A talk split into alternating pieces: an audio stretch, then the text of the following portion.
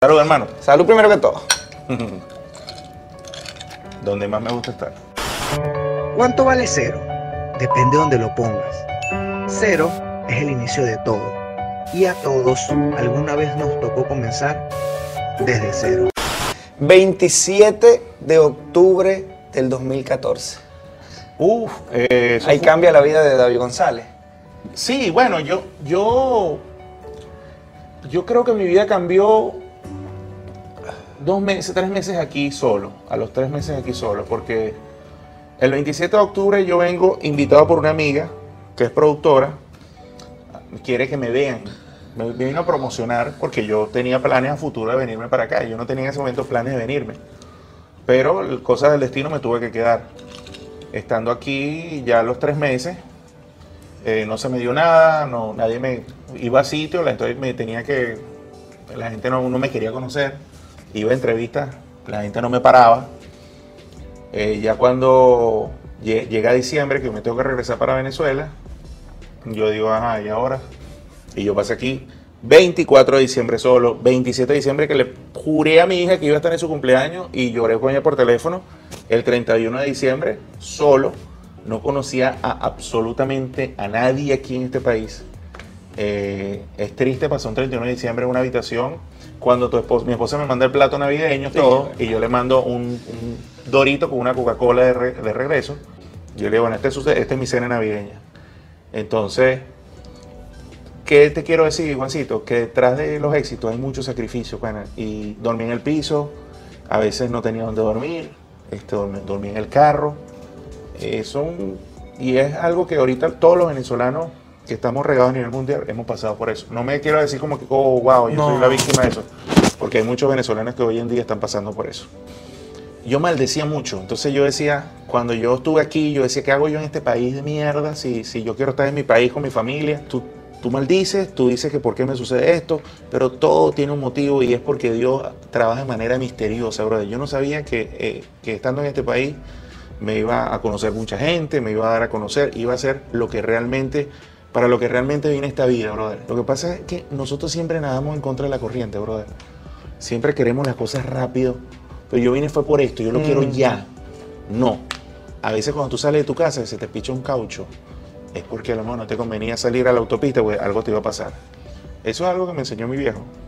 Pero después tarde fue que lo... lo- y estando aquí busqué a Dios. Tú sabes que dicen que el dolor después de perder un familiar, el dolor, el luto más fuerte es emigrar, ¿me entiendes? Y tú emigraste y estás aquí, o sea, ya estás ahorita con tu carrera.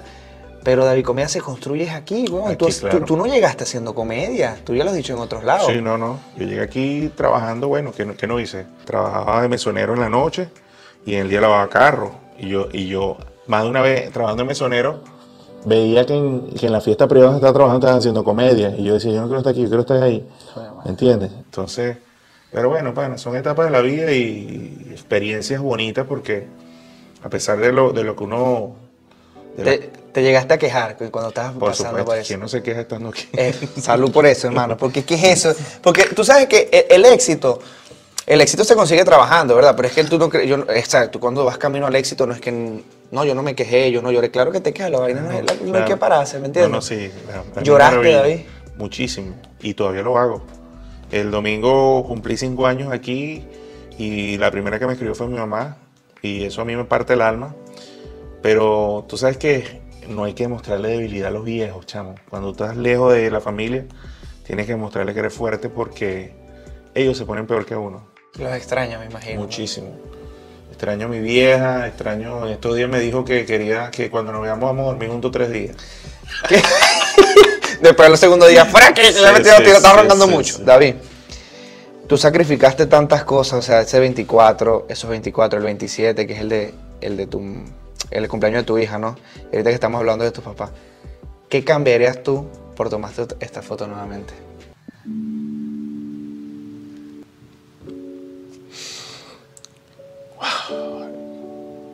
¿Qué no haría, hermano? Momentos únicos que.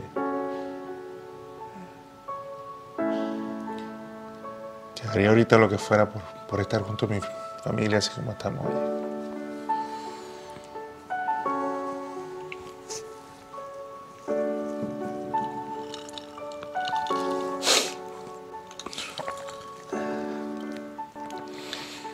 No es fácil, menos.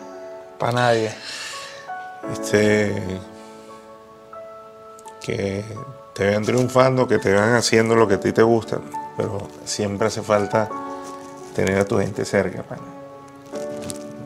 La gente que realmente tú aprecias y valoras y que más que tu familia y tus viejos. Hasta el perro mío lo dejé allá. Tengo un sobrino de que cumplir cuatro años y no lo conozco, no lo he visto en persona. No es fácil. ¿Quién no extraña estar sin familia un 31 de diciembre? Yo, yo estoy aquí con mi esposa y yo estoy echándole bola, pero yo no tengo carajitos aquí, no tengo chamos aquí, ¿me entiendes? Entonces tengo, por ejemplo, ese plus de que yo, no, yo puedo atreverme más. ¿Cómo tú tomaste la decisión con una esposa y dos hijos y en llegar y decir, ¿sabes qué? Hasta hoy lavo carro, hasta hoy soy mesonero, Vale parking. vale parking, Está trabajando vale parking. hasta ahora soy vale parking y me dedico a mí porque creo en mí la comedia.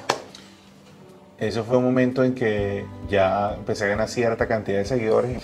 Me escribió un, un dealer diciéndome que quería hacer publicidad conmigo.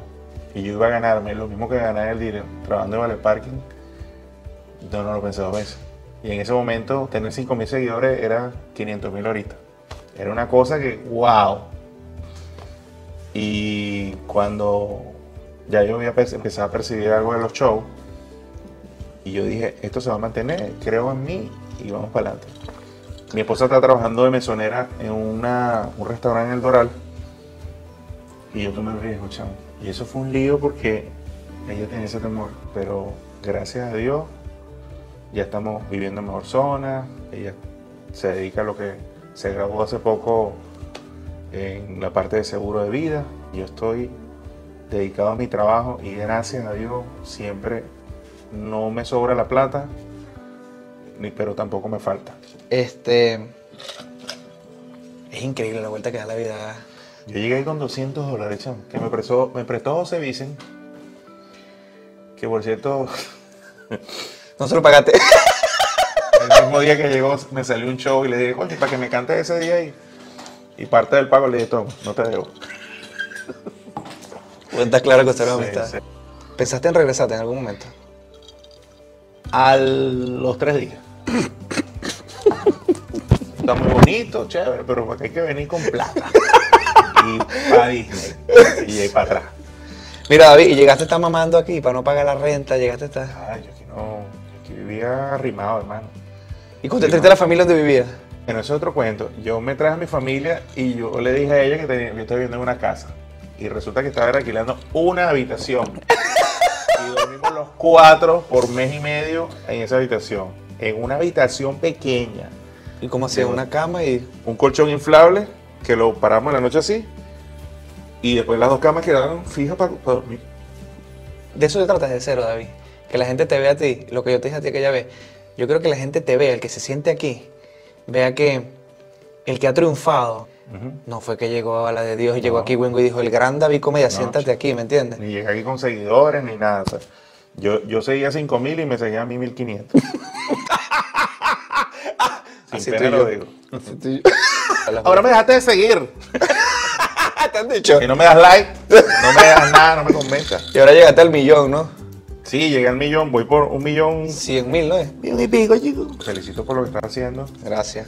Te auguro éxitos y esto tiene que venir muchísima gente a, a contar su historia desde cero, señores.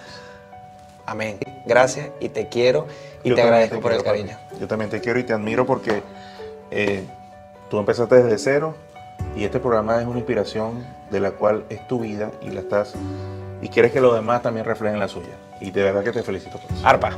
Arpa, hermanito.